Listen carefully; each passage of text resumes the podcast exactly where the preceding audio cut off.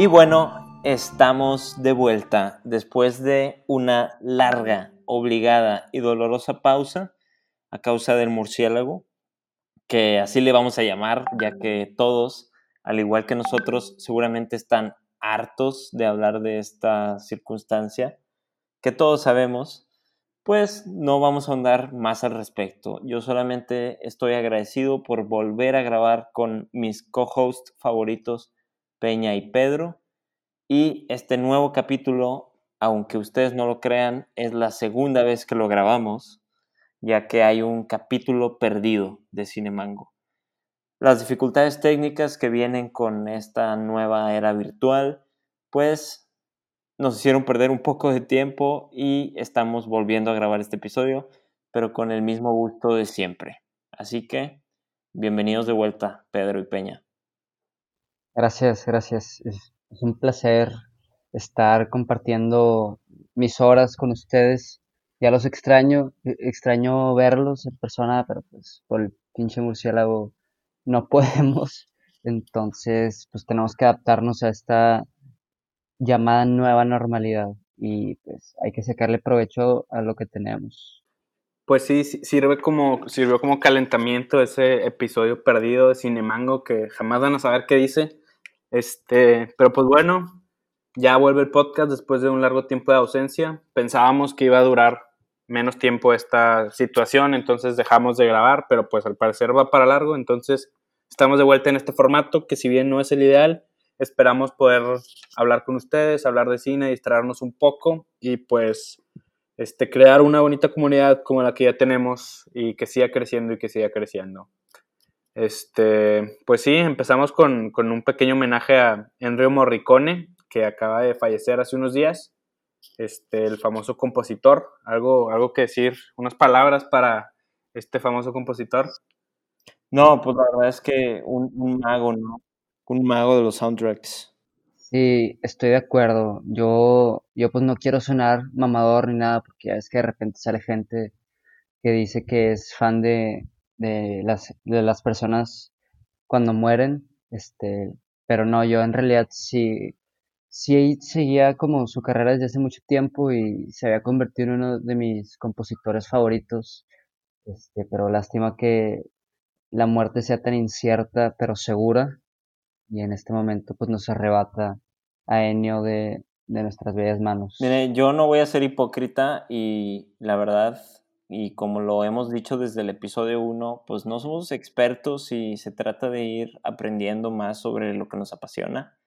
Y la neta yo no lo conocía como tal al señor, a Ennio Morricone, pero claro que sus, sus soundtracks, claro que los había, había escuchado, ¿verdad? Entonces me quedo con eso, que es una persona que tocó la vida de muchísimas personas con todo y, que su obra no suele ser tan reconocida pues como lo sería si fuera un músico tradicional, ¿no? O de la industria del pop o del rock. Pero pues sin duda alguna sus, sus obras tocaron nuestro corazón. Y en ese sentido, hoy les traigo una pregunta ¿Cuál ha sido un soundtrack que ha tocado sus vidas? Este, pues hablando de, Ennio Morricone, eh, yo me acuerdo justo cuando empezó como a nacer este gusto que tengo por las películas y por todo esto que involucra lo audiovisual, este, estaba viendo la película de Quentin Tarantino de, de Hateful Eight o Los Ocho Más Odiados y me llamó mucho la atención que en los primeros minutos pues es pura fotografía de paisajes con nieve, incluso sale una figura ahí de, Cristo, pero con una canción de, de Ennio Morricone. Esta canción se llama La Última Diligencia, eh, no sé pronunciar muy bien el italiano, una disculpa si alguien si habla italiano y, se sintió ofendido por cómo lo dije, pero este sí me como que me capturó este ambiente que, le agrega y, pues realmente no estamos viendo nada nada interesante, nada más estamos escuchando y, de alguna forma estamos hipnotizados con su música. Entonces creo que en ese momento sí me hizo como pensar y, ver de otra manera la música dentro del cine. Pues sí, yo, yo un, soundtrack que me impactó de, de específicamente más, más niño es este, el soundtrack de El Señor de los Anillos, que, que me considero pues un fan, ahora sí que un fan totalmente de, de esa saga de, de, basada en los libros de Tolkien y dirigida por Peter Jackson. Así como Lino es fan de Star Wars, yo soy fan de El Señor de los Anillos y creo que su soundtrack es, es muy bueno. No, y en definitiva ya diste una pista sobre mi respuesta. Los soundtracks de Star Wars y toda la música de John Williams para mí es fascinante, es, mi, es de mi música, sin duda mi música favorita de alguna película. Recuerdo eh, cuando tenía alrededor de 8 o 10 años, este, mi padre me llevó a, a, ver a la Arena Monterrey, a la orquesta de Star Wars, y es, es un recuerdo que, que no, no se va a ir de mí jamás, o sea, increíble, ¿no? Y pensando en, en, otros soundtracks, pues también me encanta cómo Kubrick en La Naranja Mecánica juega con, con la obra de, de Beethoven y, y, pues sí, las, las, las películas no podrían ser comprendidas sin, sin un soundtrack que les diera tanto, ¿no? Sí, y si no nos creen, vayan a buscar en YouTube videos de, de escenas de películas muy famosas sin su soundtrack y, y, se nota la diferencia, se pierde la esencia en muchas de ellas.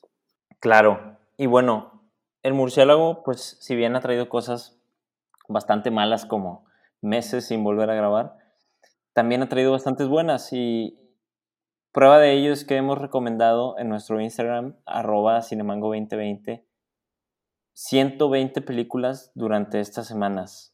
O sea, nos reinventamos y los martes recomendamos una película, los miércoles recomendamos película mexicana y los jueves siempre les traemos una cápsula de el cine en la historia. Así que, la verdad, no sé qué piensan ustedes, pero no ha sido nada fácil pero ha sido un, proyecto que, que, pues hemos, hemos sacado adelante. Sí, como tú dices, eh, pues no ha sido nada fácil. Este, nosotros nos las damos acá que, que sabemos un chingo de, de películas y, y, todo eso, pero realmente es que, por ejemplo, en las películas mexicanas nos quedamos sin ideas. Hemos estado este, horas y horas pensando que, güey, ¿cuál voy a recomendar ahora? De que ya no tengo nada que recomendar. Y lo bonito es este, estar descubriendo nuevas películas y al mismo tiempo estárselas compartiendo a ustedes. Y pues es lo chido de esta dinámica, que aprendemos todos por igual. Sí, definitivamente después de 120 películas se te van acabando, pero pues por eso ya cada vez que alguien me pregunta a mí de que, eh, pues tú tienes un, una cuenta de cine, recomiéndame una película les digo, ve a esa cuenta, historias destacadas en Instagram, y hay 120 porque, porque sí, pa, para que sirvan de algo. Y pues muchas gracias por los 200 seguidores en Instagram, 100 likes en Facebook. Se dice fácil, pero pues creo que estamos creando una buena comunidad en, en torno al cine. Les agradecemos mucho que nos den like, que nos compartan. Nosotros encantados de, de hablar de, que, de lo que nos gusta, que es el cine. Sí, y pues sí, aquí andamos de vuelta. sí, por segunda vez por grabando segunda esto, ¿verdad? Pero sin duda, no, no quiero perder la oportunidad de, de decir este pensamiento. Como Internet a veces te, te, puede parecer tan abrumador, ¿no? De que un bosque tan gigante donde las pequeñas comunidades como la que estamos creando con Cinemango, lo que hacen es refrescar este, este espacio que es el Internet y, y, sí, no, la verdad es que no hay manera de agradecerles. A mí me da mucha risa que siempre que reposteo nuestras recomendaciones, me, me dicen, sí, güey, esta película está bien chingona. Y resulta que es la que recomendó Peña o la, la, que recomendó Pedro. Y no me ha tocado que nadie me diga que las mías están chidas, ¿verdad? Entonces, entonces como dice Pedro, sí, o sea, cre estamos creciendo en, en nuestra pasión por el cine a través de esto que estamos haciendo. Y pues la neta, no hay manera de agradecerles y pues por eso estamos haciendo esta grabación. Sin más que agregar, que empiece la cinemanguiza. Pues bueno, y bienvenidos a, a esta la primera sección del nuevo podcast. Vamos a hablar un poco sobre la nueva realidad del cine. Como bien es sabido, este, esta situación ha sido perjudicial para, para el cine, tanto para los grandes blockbusters que necesitan millones de gente en salas para que puedan recompensar los millones de dólares que se usan para la producción de estas películas, tanto las pequeñas películas que se han visto afectadas, las pequeñas salas, este, la verdad no ha sido fácil para el cine este, este golpe. Y pues películas del 2020 grandes como Tenant, Wonder Woman, este, Birds of Prey se han visto postergadas. No, se supone que ya se iban a estrenar y no las hemos visto en cine este, por esta situación. ¿Hasta cuándo ustedes creen, Lino y Pedro, que podamos ver estas grandes películas que hace unos episodios llamábamos las más esperadas del 2020? Yo la neta sí tenía muchas ganas de ver la nueva de Christopher Nolan, la de Tenet. Ya van dos veces que la mueven. Entonces, pues, ¿hasta cuándo creen que vamos a poder volver a ver cine en salas? No, hombre, este, como bien dices, en episodios pasados ya hablábamos sobre las grandes películas que esperábamos para este año y A Quiet Place 2 sigue siendo la que más espero. Y la neta, es un ejemplo perfecto para ejemplificar lo que venimos discutiendo y, todos los cambios que vienen tanto para la industria como para el modelo de las salas, ¿no? O sea, A Quiet Place 1, o bueno, A Quiet Place a secas, no sé si tuvieron la oportunidad de ir a verla a una sala de cine. Literalmente era una experiencia que jamás he vivido de la misma manera en cines, porque era un silencio absoluto en la sala. Entonces, esa experiencia que te proveía, yo creo que no la vamos a volver a ver en un chingo de tiempo. ¿Por qué? Porque pues no va a ser lo mismo, ¿verdad? O sea, ya hablaremos más adelante sobre estas nuevas medidas, pero si yo fuera el director de un estudio de producción cinematográfica, ya sea Universal, Paramount, da bien verga el vato, pero sí, o sea, si estuviera en esa posición, este, ya habría cambiado el giro del, negocio o de la, de la producción, o sea, no puedes quedarte aferrado a, a los modelos anteriores cuando es evidente que, que, las reglas del juego han cambiado yo creo que ya buscaría una alternativa, ¿no? O sea, buscar que la, la inversión sobre tus producciones cinematográficas sea redituable, pues yo creo que tu prioridad ya no debe ser jalar raza a, las salas de cine, sino, no sé, lo que vendas en publicidad o... No sé, la verdad es que es todo un tema, pero no, definitivamente no es el mismo blockbuster como lo fue Avengers Endgame, ¿no? El año pasado. Y ya no puede ser esa misma planeación. Sí, estoy de acuerdo. Al menos en México, este, sí, va a tomar un, buen tiempo para volver a lo que estábamos acostumbrados.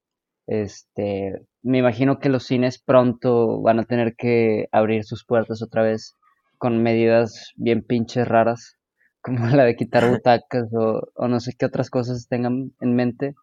Pero sí, o sea, se va a perder esta experiencia con los blockbusters que, que tuvimos. Tú mencionas, o sea, el ejemplo de Avengers el año pasado. Y pues obviamente no es lo mismo eh, chutarte un estreno en tu casa, en la sala, con la distracción del celular o, o que ya está la comida lista, a ir al cine, este, respetar las reglas del lugar y al mismo tiempo formar parte de un ambiente de entretenimiento pues único, se podría decir. Entonces, yo sí veo como esto un puntito negativo hacia los blockbusters, pero pues me mantengo positivo de que los estos estrenos nos van a llegar y los vamos a poder disfrutar en algún momento. Sí, definitivamente va a ser un golpe. Este, se van a tener que que buscar nuevas alternativas, como, como dice Lino. Más adelante vamos a hablar un poco de, de eso, pero pues ahorita les quiero presentar un caso hipotético. Este, el día de mañana ponen su película favorita en el cine, con todas las medidas del mundo, la capacidad reducida al 30%. ¿Irían? ¿Consideran que es seguro o, ni de pedo? No, güey, la verdad es que ni de pedo. Ni por lana me lanzo ahorita al cine, o sea... bueno, si está ahí, si está el director, este... Eh, a lo mejor ya me la pienso. Ahí sí la pienso, pero no, pues es un riesgo, es un riesgo que no necesitamos correr, sinceramente. Sí, no. Y la neta, de, de las cosas rarísimas que han pasado en los últimos meses, una de las más raras para mí fue ver los comerciales del duopolio de la CES, innombrables Cinemex y Cinépolis, que ambos sacaron su nuevo protocolo de, de higiene, ¿no? De cómo iba a ser el regreso a las salas. No mames, güey, fue súper incómodo ver esos videos, güey. Me sentí en otro planeta, güey, en otra realidad. Porque pues no, la verdad es que tanto show por, por estar en una sala de cine, no sé si vale la pena. Y como dice Pete, no es lo más seguro. Como ya sabemos, las salas de cine no son el lugar más higiénico del mundo. Y, pues es triste, pero no, güey. La verdad es que yo no, yo no me arriesgaría. Y, y he, he recopilado diferentes opiniones y, y, muchos amigos me dicen lo mismo. O sea, la verdad es que ni aunque abrieran mañana, pues como que tomarías el riesgo de ir. Es, raro, no, no tanto por el peligro que significa, sino de que por toda la experiencia que significaría este desanitizar, digo, sanitizarte los zapatos, las máscaras, el cubrebocas por tres horas. No, la verdad es que no, que no y luego deja tú, deja tú, estás ahí bien a gusto viendo la película y de la nada un güey estornuda y pues todos en pánico de, de repente. Sí, güey. y eso, y eso que, nosotros somos, somos fans y hemos dicho que preferimos por mucho la experiencia de ir al cine sobre ver cine en casa. Y a pesar de todo eso, no consideramos que sea lo más óptimo en estos momentos. No, hombre, güey. Aparte, me imagino perfecto este, el caso de que menciona Pete de alguien estornudando, güey. O Dios no quiera de que un brote de coronavirus en una sala de cine. Pues no mames, güey, como que. Como que dices, qué absurdo, ¿no? Pero bueno, lo que sí es innegable y que es el problema detrás de estas cosas es que la industria del cine, o sea, las, el, el duopolio de la CES, queramos o no, genera bastante empleo y bastante dinero en este país.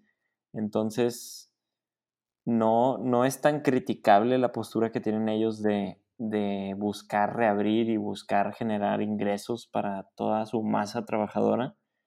Pero al Chile, sí, no, güey. Yo, en lo personal, no me metería en una sala de cine.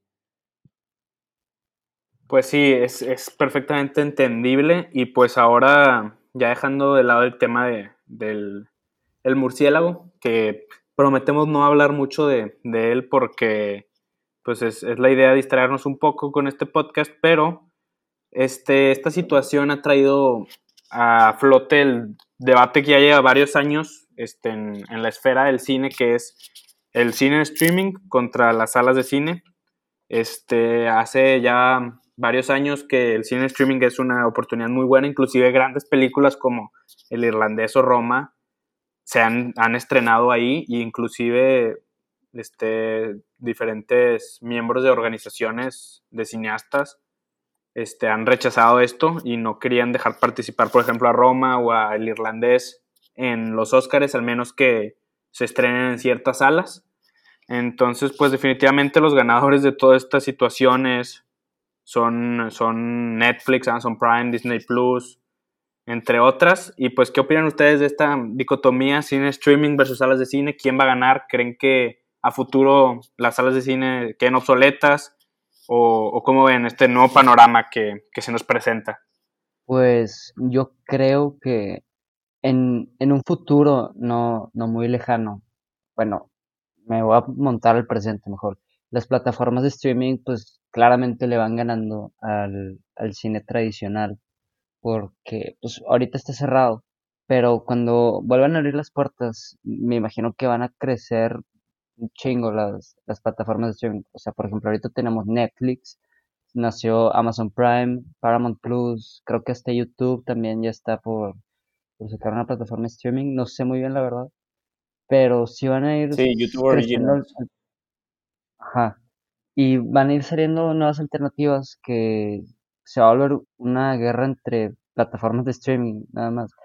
No creo que, que el cine quede obsoleto porque pues bien es una experiencia, pero probablemente estas producciones de streaming tengan también mucho que ofrecer. Sí, sin duda. O sea, por ejemplo, tú citaste a El Irlandés y Roma, Peña. O sea, esas películas estuvieron dentro del certamen de los Óscares porque si bien fueron estrenadas por plataformas de streaming, sí se proyectaron en ciertos, en ciertos cines este, específicos, únicamente para cumplir con el requisito que la academia pedía para formar parte del certamen. Pero pues a raíz del murciélago, recientemente la academia acaba de decidir que las películas estrenadas en plataformas digitales van a poder competir en libertad para los premios. Y pues eso es un golpe simbólico y, y como bien dice Pete, esta competencia que existe entre las plataformas, pues yo creo que puede dar lugar a excelentes producciones como las que hemos visto en los últimos tiempos, como hablaremos más adelante, pero siguen sin ganarle a lo que ya hemos referido antes como la experiencia cinematográfica. O sea, yo hablaba de A Quiet Place no por accidente, sino porque ver esa película con 50 personas a tu alrededor o más, la verdad no, no sé cuánto sea el límite de una sala, pero sí, güey, o sea, no, no es lo mismo. Definitivamente sientes la tensión de todos a tu alrededor, el júbilo, es una mezcla de sentimientos que no te los puede dar una plataforma de streaming. Sí, que, que de hecho, ahora que me acuerdo, la de Quiet Place la vimos juntos, ¿no? Cuando, cuando Cinemango todavía no, no era una idea. Íbamos al cine y vimos Quiet Place. Y aquí estamos ahora con más de 120 recomendaciones en Instagram, 200 seguidores, ya en, en la cima del mundo cinematográfico. Yo la, vi, yo la vi con mi novia, pero si no me equivoco, ustedes dos sí la, sí la fueron a ver juntos. Sí, creo que Peña era el vato de los nachos que, que hacía ruido. Pero bueno, este, también en el episodio pasado, hablando un poco de, bueno, en, en el, no en el episodio pasado, en este mismo episodio que perdimos, en, que grabamos hace una hora, mencionabas, Lino, de, de, que esta dicotomía de cine streaming contra salas de cine se parece mucho a, a un fenómeno que se vivió con Edison y Lumière, de, de este, este debate de las oportunidades, del cambio y así, por si gustas volverlo a decir, este, para pues ya no, claro. ya se perdió el pasado, pero como quiera. Sí, sí, no, este, para comentar a la audiencia que sí nos preparamos, aunque parezca madreada, sí nos tomamos el tiempo para estas pendejadas. Yo me metí a un, a un, a un curso de historia del cine, aprovecho para saludar a Primogénitos Film y a Fernando, Fernando Méndez, si no me equivoco. Este, y en este curso precisamente abordamos un tema de los inicios del cine como tal y cómo, si bien Edison inventó primero el kinetoscopio antes que los hermanos Lumière el cinematógrafo, todos tenemos la apreciación de que los hermanos Lumière franceses son los padres del cine. ¿Por qué? Porque ellos tomaron este concepto de la experiencia de asistir a una sala de cine. Y el kinetoscopio, pues como podrán ver en imágenes de Google o lo que sea, era una experiencia individual, ¿no? De ver este, un producto audiovisual en un, en un pequeño espacio para una retina, básicamente. Entonces, yo creo que como las plataformas de streaming también representan lo peor de, los monopolios de, nuestra era, Edison, que tampoco era, más bien, era uno de los grandes promotores de los monopolios en el mundo, yo creo que debe estar muy feliz en su tumba de que prácticamente fue la venganza del kinetoscopio, este show de, del murciélago ha, orillado a que su visión del, arte cinematográfico pues ascienda frente a la experiencia colectiva que, traían los Lumière. Y pues no es poca cosa, o sea, prácticamente es el destino del séptimo arte dividido en, dos tendencias y, y, vemos ahora cómo, pues no sé ustedes, pero yo en los últimos meses he estado pegado a mi tele, a mi celular viendo contenidos en lugar de una sala de cine, ¿no? Y si bien es por culpa del murciélago, pues es, habla de cómo cambian los tiempos. Sí, y ciertamente la mayoría de las películas están hechas con el fin de, ser compartidas. Yo no creo que directores hagan películas para, para que no sean discutidas, este, compartidas, vistas por mucha gente y pues generar discusión. Y yo creo que esto se presta mucho más con salas de cine que en streaming. Aunque no, no es totalmente este, lo opuesto, pero, pero pues sí, yo creo que las salas de cine son una experiencia muy bonita que espero volver a vivir pronto. No lo dudes. Y aprovecho para saludar a Fernando Méndez Arroyo, ahora sí bien, de Primogénito Films, y invitar a todos los que nos siguen que también vayan a checar sus contenidos. Y a mí también me gustaría mandar un saludito al fan número uno de Cinemango, César Méndez, donde quiera que estés. Un saludo, un abrazo. Saludos, César. Pero bueno, ahora vamos a hablar un poco más de, de esta nueva realidad del cine, más específicamente en México, ya que hace unos meses, este, no unos meses, no unas semanas, este, la 4T, esta famosa cuarta transformación en México, propuso este, eliminar el Fidecine. Este, esto se fue para atrás, ya que grandes activistas en redes sociales se quejaron, gente como Guillermo del Toro, Iñárritu, Cuarón, y también Cinemango en su, en su Instagram. Ejercimos presión para que, para que se, se, revierta esta iniciativa, por lo que podemos decir que Cinemango salvó el cine mexicano. Pero pues bueno, todo esto, ¿qué es el Fidecine? El Fidecine significa, el acrónimo es Fondo de Inversión y Estímulos al Cine. Y pues es un fondo que ayuda a cineastas mexicanos a producir cine. Es importante mencionar que a diferencia de otros artes y sin tratar, sin, sin afán de menospreciarlo ni nada, pero el cine necesita muchísimos recursos técnicos y humanos.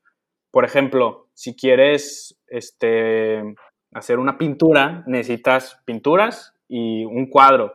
Si quieres un baile, pues necesitas, ajá, igual y un entrenador de baile, instalaciones, pero pues no se compara al cine, que son grandes producciones que si quieres que sean competitivas, necesitas invertir millones para una sola película. Entonces, pues los cineastas mexicanos se ven beneficiados por este fondo de, del Fidecine, que ha producido muchísimas películas en México. Muchísimas películas en México se han producido con este fondo.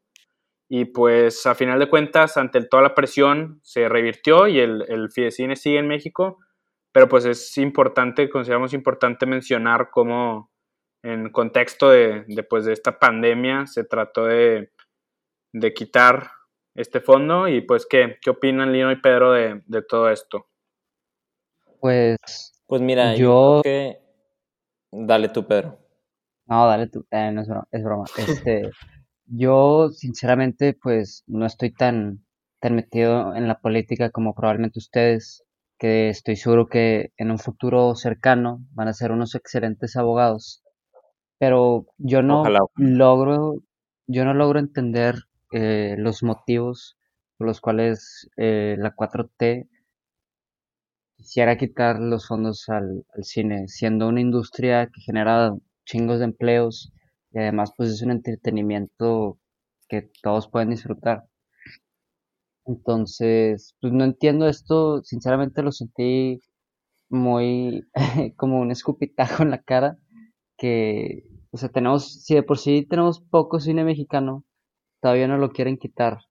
Entonces me quedo con el lado positivo de, de la lucha que se hizo entre la comunidad cinematográfica y pues que sí se pudo echar para atrás esta como esta propuesta, por así decirlo, que planteaba la 4T de retirar los los fondos de Fidecine.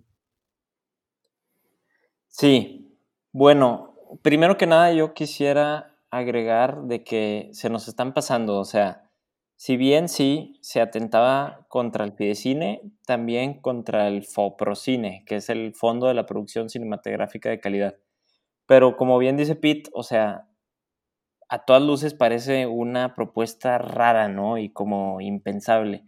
Pero es que no es que la 4T tenga una hazaña en contra del cine, sino es que, y peor aún, iban de tajo contra todos los fideicomisos que parecieran eh, a criterio de las cúpulas políticas de la 4T innecesarios. ¿Por qué? Porque pues debe leerse esta onda obviamente a la luz del, del maldito murciélago, pero el decreto del licenciado Andrés Manuel iba encaminado a la eliminación de los, de los fideicomisos con tal de, de recortar ese, ese, ramo presupuestal y, y, aumentar la capacidad este, financiera del Estado, ¿no? Pues para combatir al, al, al, al murciélago que es súper criticable. Primero porque pues nada más es como que una, una alternativa de cortar todo de tajo antes de estudiarlo y de analizarlo. Y pues como, como parece ser, ese es el modus operandi de la, del gobierno de este sexenio, pero bueno, eso es otro tema, ¿no? En cuanto al Foprocine y al Fidecine, la neta es que sí hubiera sido una pésima decisión, en mi opinión, porque es una industria del cine mexicano que, como ya mencionamos, aparte del duopolio de la CES, trae un chingo de trabajo y un chingo de oportunidades económicas para muchísima gente en este país. Y por lo tanto, igual como dice Pete, me quedo con la movilización social y lo que logró.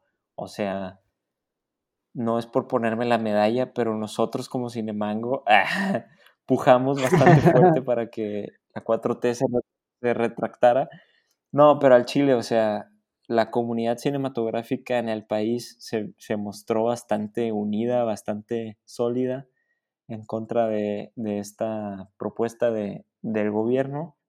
Y afortunadamente Ricardo Monreal, a las pocas horas del, del, este, del escándalo, salieron a retractarse si no me equivoco, pues sacamos una cápsula en Cinemango al respecto y, y casi casi tuvimos que cambiarle ahí la cosa porque ya habíamos triunfado a favor de, los fideicomisos y que si no y que si sí, pues a fin de cuentas lo logramos y, y pues estos estímulos fiscales yo creo que sí contribuyen bastante.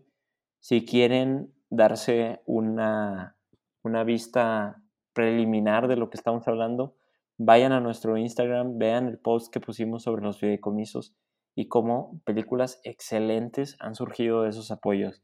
Y la neta, qué bueno que, que se les va...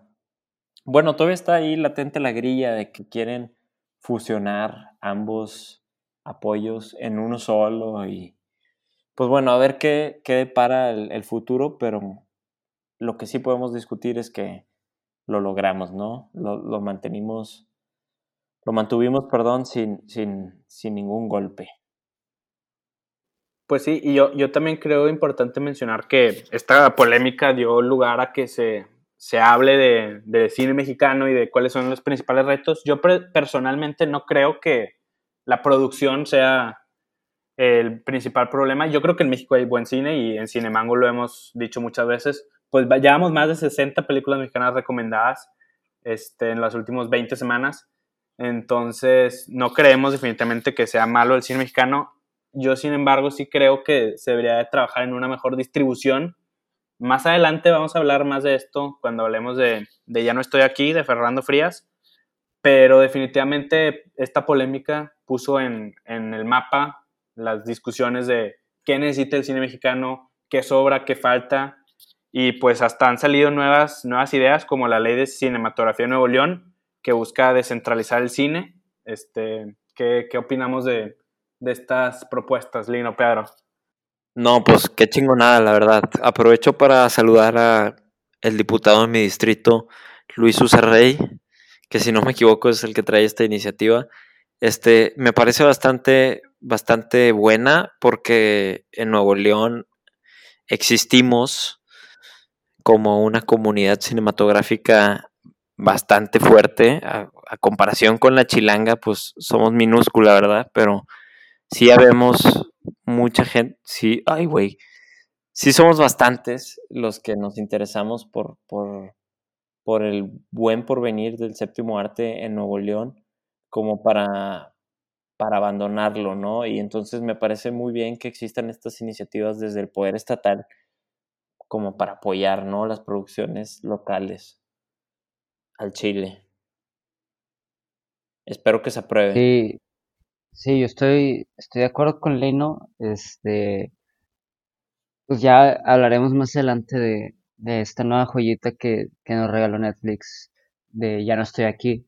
Y estoy seguro que como esa película hay por ahí otras joyas ocultas que es necesario que tengan una buena distribución para, para que si el Estado, o sea, Nuevo León, pueda como crecer dentro de esta comunidad cinematográfica que menciona Lino, que a nivel nacional, o sea, pues no somos minúsculos, por ponerlo de una forma.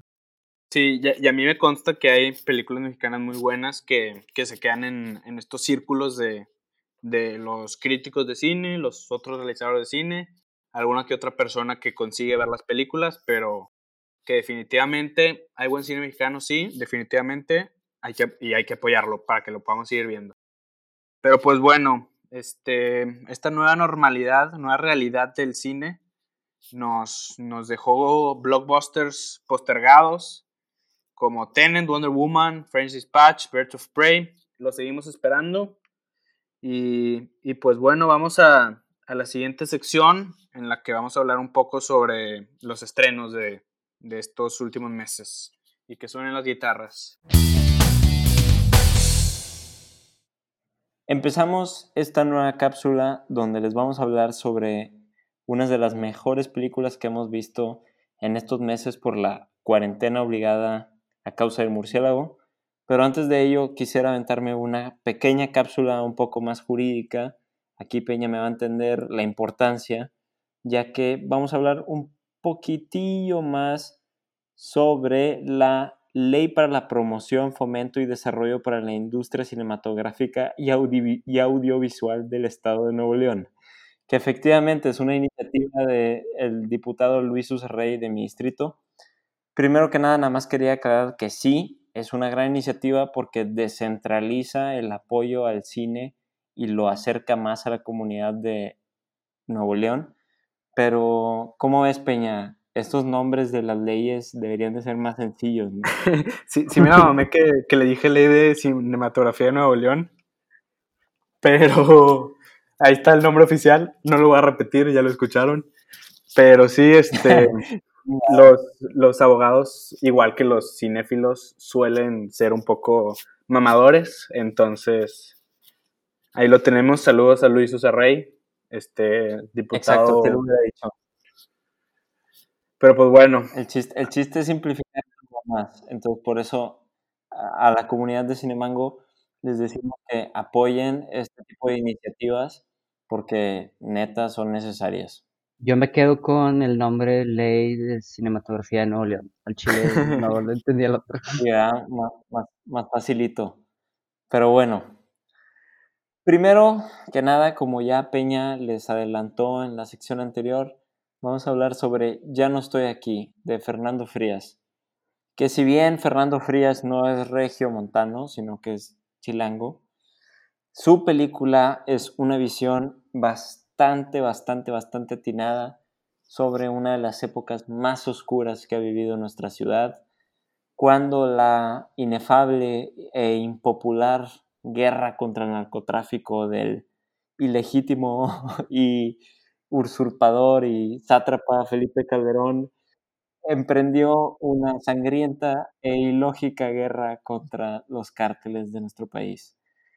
Y bueno, este ya pasando de esta breve introducción, yo les puedo decir que es una gran película que, cuyo tema central no es la guerra contra el narco, sino la identidad y, y el crecimiento de una persona y cómo se encuentra a sí misma con, con una personalidad que se va formando a través de muy distintas interacciones con, con, con personas, porque eso es lo que somos, ¿no? En realidad somos la suma de todas las interacciones que hemos tenido. Y yo creo que Ulises, el protagonista de Ya no estoy aquí, protagonizado por Juan Daniel, este, Juan Daniel García, creo. Sí, Juan Daniel García, que es, él sí es regio, para que vean. Juan Daniel García Treviño hace un papel extraordinario de un chico Colombia de la Indepe. Y al Chile, no sé ustedes, pero me encantó la película. Es una muy buena película. Sí, estoy de acuerdo. O sea, la película se siente muy auténtica. Es para nada a lo que estábamos acostumbrados y menos del cine mexicano. Y me gusta mucho como este factor que, que no usaron actores profesionales. Siento que le agrega un realismo y un trasfondo mucho más interesante que si hubieran usado, por ejemplo, actores que no estaban interpretando personajes que conocen. No sé si, si me di a entender. Sí, sí, claro. Y, y pues, o sea, literalmente le cayó como anillo al dedo el personaje a, a Juan Daniel, que queremos invitar a, a este podcast. Mándenle, mándenle mensajes de que, eh, Cinemango te quiere invitar, a ver si nos pela. Sí, al chile estaría con madre. Sí, estaría muy bueno. Pero bueno, yo a lo que voy es que la película estuvo en Netflix, estuvo en el top de Netflix varios días. Es una película muy buena y, y sí, como dice Pedro, no es este, lo que el público masivo se espera viniendo de una película mexicana que está tan acostumbrado a cosas como No Manches Frida, Cindy la Regia. Yo de aquí aprendí que definitivamente a la gente sí le gusta el buen cine, el buen cine mexicano, porque mucha gente que no es así tan, tan clavado con el cine que yo personalmente vi, tuvieron la oportunidad de ver esta película por su muy fácil acceso y les gustó, porque la película es buena. Y yo estoy seguro que hay muchísimas películas mexicanas que no tuvieron esta distribución y que por eso se perdieron en festivales de cine, en pocas audiencias, en la crítica. Este, películas, por ejemplo, se La Camarista, que fue, que fue de las películas más premiadas, por así decirlo, el año pasado por la crítica cinematográfica. Sin embargo, conozco poca gente fuera de, los círculos cinematográficos que la haya visto. En cambio, esta película la vio muchísima gente y yo creo que es por su excelente distribución, que, que, fue gracias a Netflix. Al final de cuentas, Netflix decide lo que vemos y lo que no vemos por su gran poder. Entonces, pues sí, yo, yo me quedo con, con eso en cuanto al, a la película de Ya no estoy aquí, que tuvo una muy buena distribución y eso le permitió triunfar en el público común. Sí, y además dentro del contexto norteño, regiomontano en el que vivimos nosotros tres, este, pues la misma gente fue dándole una distribución. Igual y algunas personas de manera negativa diciendo, güey, yo no, no me siento representado por esa película, que yo no soy un cholo y no sé qué mamadas decían, pero esos comentarios lo que hacen es que la gente se interese por verla, de que a la verga, entonces puede que no me estén representando, pero vamos a darle la oportunidad, vamos a ver qué es lo que ofrece el cine de, de mi estado, de mi tierra. Y es algo paradójico que las críticas negativas sean algo positivo. Sí, 100% de acuerdo contigo. O sea, lo que, lo que trajo Ya no estoy aquí fue una este, expresión sumamente auténtica de los, de los más elitistas y clasistas de nuestra amada ciudad de Monterrey y expresiones como yo jamás he visto gente como los que salen en esa película o no me siento representado por ya no estoy aquí. Como dices tú, si bien es ruido, pues le da, le da más visión, digo, más visibilidad a la película, pero también, no mames, ¿no? Qué fenómeno se vio con, con esta película, sobre todo como ya había dicho Peña, contrastándola con Cindy la Regia, otra exponente del MCU, del cual este, vamos a estar hablando en futuros episodios de Cinemango más a fondo, del Monterrey Cinematic Universe. Pero sí, güey, o sea, yo creo que estuvo bien porque dieron de qué hablar, o sea, El Norte, que es uno de los periódicos más leídos de esta parte del país, le dedicó una página entera, creo, de su edición impresa a, precisamente esto, o sea, una expresión súper clasista de, no, yo no me veo representado, yo Monterrey no me veo representado por ya no estoy aquí. Pues no mames, ¿no? O sea, les, hace falta bastante, bastante barrio, pero, pero bueno, independientemente de eso, hablan de una película y eso, para bien o para mal, la da a conocer. Sí, si bien, si bien es un tanto inclusive podría decir que chistoso que gente eh, terminó idealizando la sátira que era Cindy la Regia y condenando la realidad que era Ya no estoy aquí. Este, aunque bueno, claro que, claro que Cindy la Regia pues es, un estereotipo de fresas en Monterrey que claro que existen, pero pues eso no, no, no es este, o sea, coexiste con, existen dos Monterrey, se podría decir así. Y, y pues claro, es... Cindy la Reja es documental. Es, documental, sí. No, pero pues está muy bien que, que, se hable del tema y esta película logró que se hable el tema. Y ahora hablando un poco más de aspectos cinematográficos de la película, a mí me pareció muy buena. Me pareció que no es condescendiente, que es muy inteligente y muy elegante. Este, hay, hay un plano particular que me parece muy bueno, que es cuando están, cuando ya los, estos criminales tomaron la, la colonia y nada más aparecen un plano general desde, desde pues una distancia considerable, una pick-up este, con, que están repartiendo despensas los, los narcotraficantes y una larga fila de, de, la gente de la colonia y nada más se puede ver una pared con un símbolo de un partido político rayado por encima, grafiteado. Y yo creo que es literalmente la, la definición de, el show don't tell, el muestra no, no digas de las películas. Yo creo que esta película tiene una fotografía muy buena, tiene un uso del sonido muy bueno, tiene, tiene un uso de cámara, de posición de cámara que, que ayuda a transmitir su idea sin ser muy lógica, muy obvia, sin caer en los clichés que muchas películas caen de, oh diablos, la policía me robó, aquí jamás se va a poder triunfar porque México es un país corrupto, que, que llega a ser un poco bobo y a ser un poco bobo. Pero pues yo creo que muy elegante la película, muy buena, muy cautivadora. Sí, y como tú mencionas, o sea, esa, ese plano que puede parecer tan, tan simple o tan orgánico dentro del contexto del, del, montaje de la propia película, tiene un tema tan complejo y tan, tan profundo como es la ausencia del Estado, ¿no? El Estado mexicano como, no, no está presente donde más lo necesitan. Y creo que el murciélago también ha, permitido ver ese tipo de imágenes de cárteles del narcotráfico entregando despensas a la gente que más las necesita en estos momentos. Y, tienes toda la razón, o sea, la utilización del lenguaje cinematográfico en Ya no estoy aquí es tan elegante que te puede proveer ese tipo de críticas en segundos. Sí, totalmente.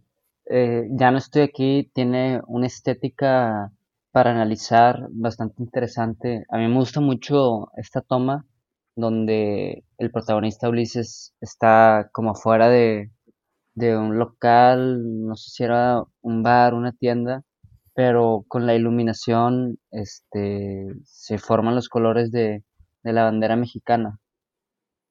Y ese, o sea, es un detalle que a lo mejor para muchos no puede ser como relevante, pero creo que sí tiene como un mensaje acerca de la identidad, tomando en cuenta que más adelante en la película se va a, al otro lado, a Estados Unidos, por pues, estas condiciones de vida y consecuencias que la guerra contra el narcotráfico del presidente favorito de Lino ocasionó en México. Pues sí, definitivamente de lo que no se habla no existe. Y esta, esta película nos ayuda a hablar de algo que, tenemos que hablar y lo hace de una manera muy, muy padre, en mi opinión. Así que si no han visto, ya no estoy aquí, está en Netflix, vayan a verla. Este, no se van a arrepentir, más si son de México y mucho más si son de Monterrey. Entonces, pues, adelante, dense. Sí, y bueno, partiendo, partiendo de que estamos hablando de películas que fueron distribuidas por estas plataformas de streaming como lo es Netflix, pues yo quisiera hablar un poco sobre The Five Bloods de Spike Lee, que no podría caer mejor, o bueno, más bien le vino como anillo al dedo, ahora sí que parafraseando a otro de mis presidentes favoritos, puta madre, este, la tensión racial y el movimiento de Black Lives Matter que se vive en Estados Unidos, neta, le, pues le cayó perfecto a Spike Lee para que su película The Five Bloods, que recientemente se ha estrenado en Netflix, pues su mensaje fuera súper disruptivo en lo, que, en lo que es nuestra realidad. Y pues sí, ¿qué piensan ustedes? O sea, la verdad es que muy fuerte la tensión racial en esta película. Pues sí, este... No, dale, dale. dale. ah, bueno, este The Five Bloods de Spike Lee se trata sobre cuatro excombatientes de Vietnam que regresan a Vietnam con diferentes intenciones, que, que pues son varias, la verdad. Este, la película es muy buena, yo me considero fan de Spike Lee, especial, a mí me gusta mucho la película de Spike Lee que se llama Do the Right Thing, la considero una de las mejores películas que he visto en mi vida. Si, tuviera, si tendría que ser un top 10, yo creo que definitivamente entraría. Entonces, pues, como dice bien Lino, llegó la película en el momento justo, este, tratando el tema del el impacto transgeneracional de la guerra, cómo la guerra de Vietnam sigue afectando, cómo abrió una herida que aún no se ha cerrado en, en el contexto estadounidense. Este, yo quiero destacar la, participación, la actuación de Delroy Rowley, creo que se llama el actor, que pues es el, actor principal de esta película que lo hace muy bien. Este actor es un, pues es uno de estos excombatientes de Vietnam. No, Delroy Lindo se llama. Este. Paul. Que, sí, Paul se llama en la película. Que se convirtió en fanático de Donald Trump, votante de Trump abiertamente, públicamente y pues es una muy, muy interesante reflexión de cómo alguien que ha sido tan oprimido ha llegado a, a estos puntos de poder apoyar a Donald Trump. La película es definitivamente política y Spike Lee nunca se esconde y nunca se separa de la política. Entonces, pues sí, se la recomiendo. Este, muy buena. The Five Bloods de Spike Lee. Como todo lo que hace Spike Lee, o sea, yo, mi favorita de él, sin duda alguna, es Black Clansman que para mí está en, un, en un peldaño arriba que The Five Bloods. Pero eso sí, yo también destaco la, actuación de Delroy Lindo, o sea, de, Paul, que tú también mencionaste, porque es increíble su manera de expresar las frustraciones internas de una persona. Así de plano, o sea, haz de cuenta que conoces a, a Paul desde hace 30 años porque lo conoces, sabes qué es lo que le frustra y qué es lo que le causa bastante dolor dentro de, su psique, ¿no? Y podría compararlo con, con Full Metal Jacket de, de Stanley Kubrick, por la crítica que hacen a Vietnam, claro, pero también por el, el enfoque de las repercusiones psicológicas que tiene la guerra en una persona. Compararía a Paul con este personaje que sale en Full Metal Jacket, que puta madre, no me acuerdo ahorita del nombre del personaje, pero quienes la habrán visto saben de quién hablo, de, del personaje del campamento que se volvió loco y este, eh, nos, nos dio unas escenas icónicas que, que son las principales de la película. No sé si tú sabes de quién hablo, Pete. Sí, por supuesto. Claro que sí. Del pelón, del entrenamiento. Sí, el, el gordito. Bueno, no me gustaría llamarlo gordito porque luego me llaman gordofóbico por ahí. Ajá, entonces la persona con un sobrepeso moderado. es Private Pile, interpretado por, este, por Vincent de Onofrio. Bueno, este Private Pile es un personaje bastante similar a Paul en The Five Bloods. Sí, yo, yo también, hablando más de, de la película The Five Bloods, creo que también retrata muy bien, cinematográficamente hablando, el, el tiempo. Hay unas escenas que, que, usa Spike Lee en las que, pues, estos combatientes que se van a Vietnam llevan una cámara como para hacer tipo vlogs. Y la cámara es una cámara antigua que, que da como esta impresión retro y que te hace como pensar que estás atrapado en el tiempo. Literalmente de eso se trata la película, de que están atrapados en su pasado. También usa un poco el radio de, la, cámara para distinguir el pasado del presente. Y esto tiene, además de un significado este, pues meramente narrativo, como para que tú logres identificar cuándo están hablando del pasado y cuándo del presente, un significado cinematográfico que considero yo que, que, hace referencia a esto mismo de que están atrapados, de que el pasado se vuelve más cerrado. Y pues sí, muchos temas muy complejos en esta película, también un poco de las hermandades de la guerra, del racismo sistemático, de cómo el racismo sistemático es parejo para extranjeros, para los, los afroamericanos. Y pues definitivamente es, muy es una temática muy compleja y Spike Lee responsablemente la trata muy complejamente. Podríamos estar horas y horas analizando temas de Spike Lee, así como de manera política y nunca acabar. Sí, no, sin duda. Y ahora que, Pete, tú que no viste The Five Bloods, yo quisiera que nos hablaras sobre una película que, que tú viste en los últimos días y que nos has recomendado, que se llama Nadie sabe que estoy aquí. Si bien podrá parecer similar a Ya no estoy aquí, es una película distinta y pues quisiera que nos hablaras más al respecto y de qué te pareció. Sí, eh, o sea, es, muy gracioso esto de, del título de las películas porque no me he cansado de recomendarle a la raza. Esta película se trata de una producción chilena. De hecho, creo que es la primera producción chilena que nos llega a nosotros en Netflix. Pero sí, yo le digo a la gente, oye, güey, ve la película de Nadie sabe que estoy aquí. dice, no, pues es la de la del cholillo que baila, ¿no? Que no, güey, no. Esta es otra totalmente distinta, es una historia completamente diferente. Y pues lo que me llama mucho la atención de, esta película es, o sea, es como con una narrativa totalmente distinta y poco convencional. Eh, se trata de, de una persona que en el presente vive en una granja de ovejas y en el pasado, cuando era niño, tuvo la oportunidad de convertirse en un cantante infantil, por ejemplo, Luis Miguel en su tiempo, o los niños de Timbiriche, pero por... Tipo Tatiana. No, no, güey, este, como Timbiriche, por ejemplo.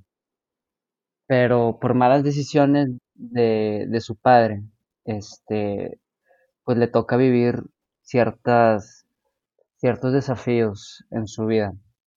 Y, y me llama mucho la atención cómo nos han estado llegando producciones latinoamericanas que como cumplen con este estilo eh, más surreal y artístico al que no estamos acostumbrados.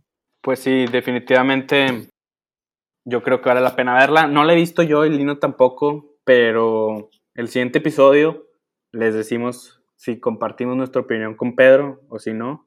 Y esperamos, esperamos Pedro, que tú nos digas qué opinas de The Five Bloods de Spike Lee. Sí, eh, sí está en mi lista. Pero, Pete, o sea, tú comentaste en Los Pollos Hermanos, que ah, nuestro grupo de WhatsApp de ciertos amigos, que aprovecho para saludarlos, que la trama de Nadie sabe que estoy aquí es un poco tripeada, o sea, no, no es para cualquiera, ¿O tú crees que, sí? Sí, eh, pues se podría decir que no es para cualquiera, aunque no me gustaría clasificarla de esta forma porque a mí me gustaría que cualquier persona la viera, pero es un poco difícil de, de entender al principio, sí requiere un, poco de reflexión, más que nada porque el personaje principal es muy difícil de leer y de empatizar con él, pero una vez que le das el tiempo, reflexionas en ella, vas descubriendo y descubriendo y descubriendo y, se vuelve cada vez mejor. Comprendo. Entonces, producción chilena de Netflix. Sí es. Bueno, este, esta fue esta segunda sección de, este podcast donde hablamos sobre los estrenos de, estos últimos meses. Ya no estoy aquí, The Five Bloods, y nadie sabe que estoy aquí. Y pues vamos a, la siguiente sección en donde vamos a hablar un poco de las noticias más importantes del cine. Entonces, que suenen las guitarras.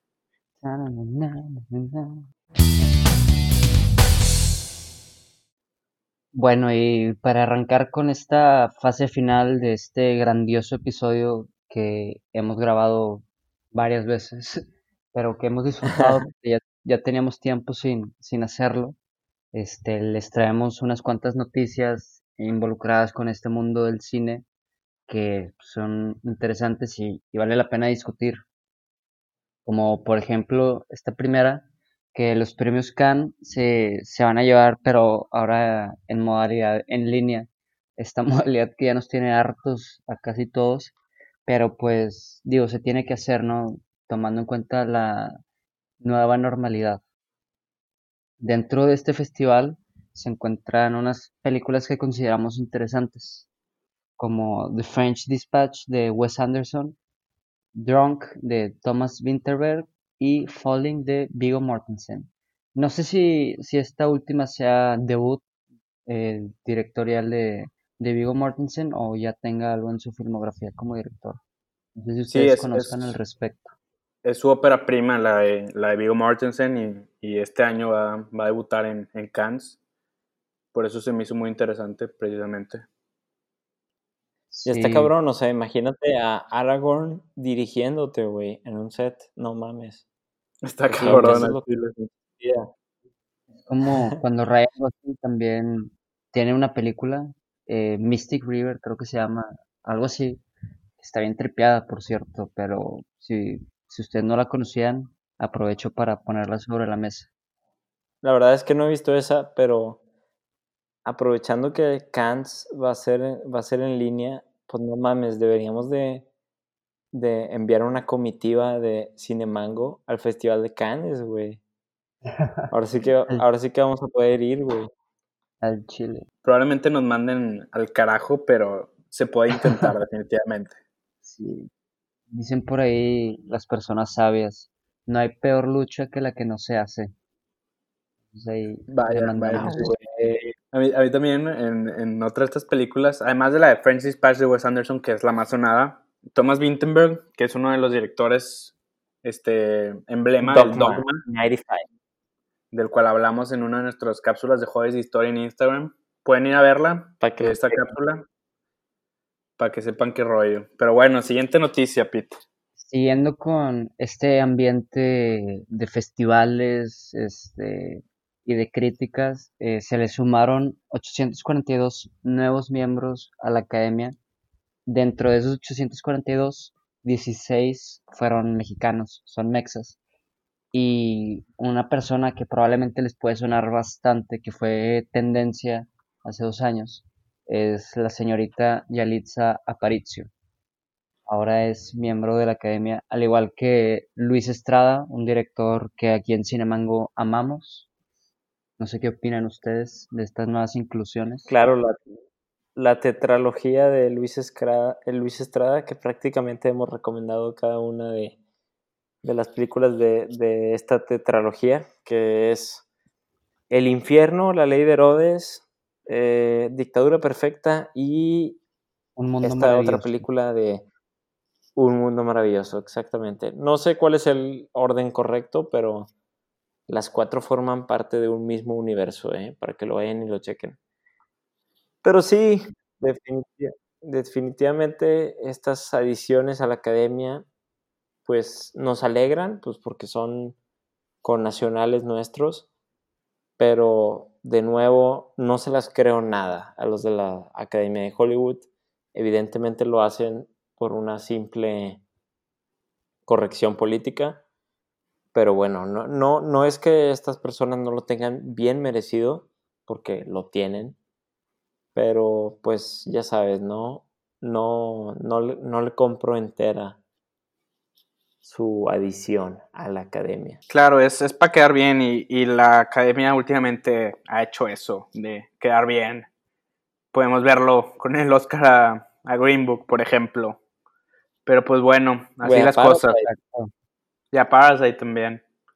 Aunque Parasite estoy 100% eh, positivo que se lo merecía. Green Book, la verdad, ahí sí discrepo y sí siento que la ganó nada más por por el corrección política. Pero pues bueno, esos son otros temas. Este, pero pues bueno, felicidades a los nuevos miembros de la academia. Y pues pasando a la triste noticia que ya al principio de este episodio, eh, se nos fue un grande. Eh, Ennio Morricone, de los mejores compositores de orquesta que, que yo he tenido la dicha de escuchar, pasó a mejor vida eh, la causa de muerte pues fueron complicaciones después de una caída. No fue por el murciélago, como mucha gente probablemente lo estaba confundiendo. Pero pues dicen por ahí que, que una persona que le deja algo a la gente que se puede reproducir y, y que se puede escuchar o leer varias veces, termina siendo inmortal. Sí, ahora sí que citando a uno de mis artistas favoritos, Cancerbero, que también descansa en paz, no se muere quien se va, se muere quien se olvida. No, y luego, este, retomando a uno de los personajes principales de, del El amor en los tiempos del cólera, de Gabriel García Márquez, este, el profesor Juvenal Urbino, que también este personaje, spoiler alert, se murió a la verga, güey, cayéndose, güey, de, de, de una escalera pues me imagino que algo así ha de haber sido el, pobre fallecimiento de Ennio Morricone, que cualquier muerte es digna mientras lo sea quien muere. Entonces, una persona que ha dejado tanta huella en la industria cinematográfica y en el medio artístico como él, no dudo que ahorita esté en mejor vida, güey. Sí, ciertamente, pues recordar sus mejores obras, que fueron básicamente todos los westerns, eh, una buena dupla ahí con Sergio Leone y con Clint Eastwood, Clint Eastwood el bueno, el malo feo, sí, por un puñado de dólares. También con películas de Tarantino. The Hateful Eight. Django que le dio su único Oscar, ¿no? Si no me equivoco. Sí, este, bueno, es que tenía ahí una pelea con los Oscars, porque en esos tiempos el western no era considerado cine digno de los Oscars, como ahorita tal vez las películas de terror o las de superhéroes. En su tiempo los Oscars no, no premiaban los westerns, entonces nunca le dieron un Oscar, este, aunque se lo merecía probablemente. Y este, finalmente ya con Tarantino se lo dieron como de, de recompensa. Y también creo que tiene un Oscar honorario que le dieron por ahí. Pues sí, como Christian Bale, ¿no? Que tiene un chingo de películas mamalonas pero pues no, no le vas a dar un Oscar a Christian Bale cada que saque una película, ¿no? Y pues también no podemos olvidar Cinema Paradiso, excelso, brillante. Sí, que de hecho es una de las películas favoritas de, de mi mamá, que le mando saludos si es que está escuchando esto. Bueno, siguiente noticia. bueno, para alegrarles y cambiarles un poco esta mala vibra que, que rodea nuestras mentes y nuestra sociedad, todo este ambiente negativo, les traemos unas cuantas noticias random que probablemente nos esperan y las puedan tomar de una manera positiva. Como Para acabar, acabar con risas. Exacto. Como por ejemplo, viene una inesperada secuela de Pollitos en Fuga esta película se estrenará en Netflix el siguiente año, en 2021. Y pues el chile de pollitos en fuga es demasiado cool. Sí me interesa ver, sí me interesa ver una verdad. Yo creo que se podrá considerar ya una película de culto, Pollitos en Fuga. Sí, y más en. Sí, güey. Igual así Gromit, güey. Qué, qué, qué, qué pinche peliculón. bueno, para la película The Tax Collector de David Ayer, que se estrena el 7 de agosto, Shia LaBeouf se tatuó en el pecho de manera real. ¿Esto lo consideran ustedes que es compromiso? Este, ya ven que últimamente se ha puesto de moda como un actor es bueno cuando se compromete y hace mamás con su físico, o es nada más algo del departamento de maquillaje que se lo tomó muy en serio. No, sí se la mamó Shia LaBeouf, o sea, no veo, no veo una razón suficiente como para tatuarte un, un una película, güey, una, un trabajo, güey, simple. Pero bueno, Yo creo quién que- sabe, a lo mejor él tiene su explicación. Si su cometido era salir en Cinemango, Shia LaBeouf, lo lograste, estamos Lo hablando de ti. Lo logró el, el maldito Shia LaBeouf. Y bueno, para conmemorar el 40 aniversario de la película Apocalypse Now, un clásico en el cine dirigida por Francis Ford Coppola, y con la reapertura de, cines en, algunos países, eh, se decidió que se va a estrenar el corte final de esta película, que me parece interesante. Yo no lo he visto el, el corte final. Quién sabe qué tantas adiciones se le hayan agregado. Sí, quién sabe, sería interesante que llegue a México, pero no lo veo factible en el futuro cercano. Igual y de manera digital se puede. Probablemente. No, pero esto abre, abre, abre la batuta para, para un tema también bastante interesante, que es cómo la, los procesos de edición pueden cambiar radicalmente una película, ¿no? O sea, habrá que ver cuál es la diferencia entre Apocalypse Now de, de su salida comercial a con el Final Cut de Francis Ford Coppola. O sea, porque a veces los directores sacrifican partes importantes de su visión con tal de darle el gusto a- a los estudios que, que producen sus películas. Por ejemplo, Blade Runner, de este clásico de, de Harrison Ford, pues no, spoiler alert, al final de la película nos deja con la duda de si el personaje de Harrison Ford es un replicante o no lo es. Pero en realidad, si ves la película en el corte que se comercializó en aquel entonces cuando salió en las salas de cine, esta duda no, no, no aparecía, simplemente te terminaban con un final feliz y pues en realidad lo que hace grande a esta película es, todo el predicamento que tiene sobre un tema tan profundo como es, como es la existencia, ¿no? Entonces, yo creo que está cabrón, o sea, el cut de un director es muy distinto. Sí, yo creo que pues las productoras lo hacen esto obviamente con fines comerciales, que la película sea mucho más digerible, mucho más accesible para todas las audiencias, pero pues definitivamente es, es muy interesante esta reflexión de qué tanto el montaje afecta en el cine y le da un valor total nuevo a este trabajo de, de montajista y este aspecto cinematográfico. Sí, totalmente. Y ya para finalizar con, con esta sección, eh, es una noticia que a los amantes del anime nos puede parecer algo absurdo y, y gracioso, porque pues uno de los mangas más populares dentro de la comunidad del anime, que la gente les dice otakus, pero no son, no son otakus, yo lo respeto, pero se está produciendo un, una versión live action de One Piece este, este anime con ya más de, de mil capítulos y bastantes, bastantes años de, de rodaje, este, se va a producir No un live action. Y pues entra la cuestión de, güey, si ya estás arruinando en live actions como Dragon Ball o Death Note, ¿por qué le sigues escarbando con un anime todavía más complejo? Este, ¿Qué quieres lograr? o qué? Sí, no, está cabrón, o sea, yo la verdad no, no sigo bastante el mundo del anime, pero el live action de Dragon Ball Z definitivamente es muy malo a comparación de Dragon Ball Z como tal. Sí, volvemos a, a esto de querer sacar lana, exprimir hasta el último centavo de estas franquicias. Pero pues así las cosas en el cine actual. Y bueno, mangos, con esto, con esto llegamos al final de este bello episodio que traemos para ustedes. Esperemos hayan llegado hasta este punto. De ser así, les mando un beso y un abrazo gigantesco a la distancia y de manera virtual, porque para nosotros significa bastante ver ahí que, que nos escuchan por completo. O sea, están escuchando nuestras conversaciones más de una hora.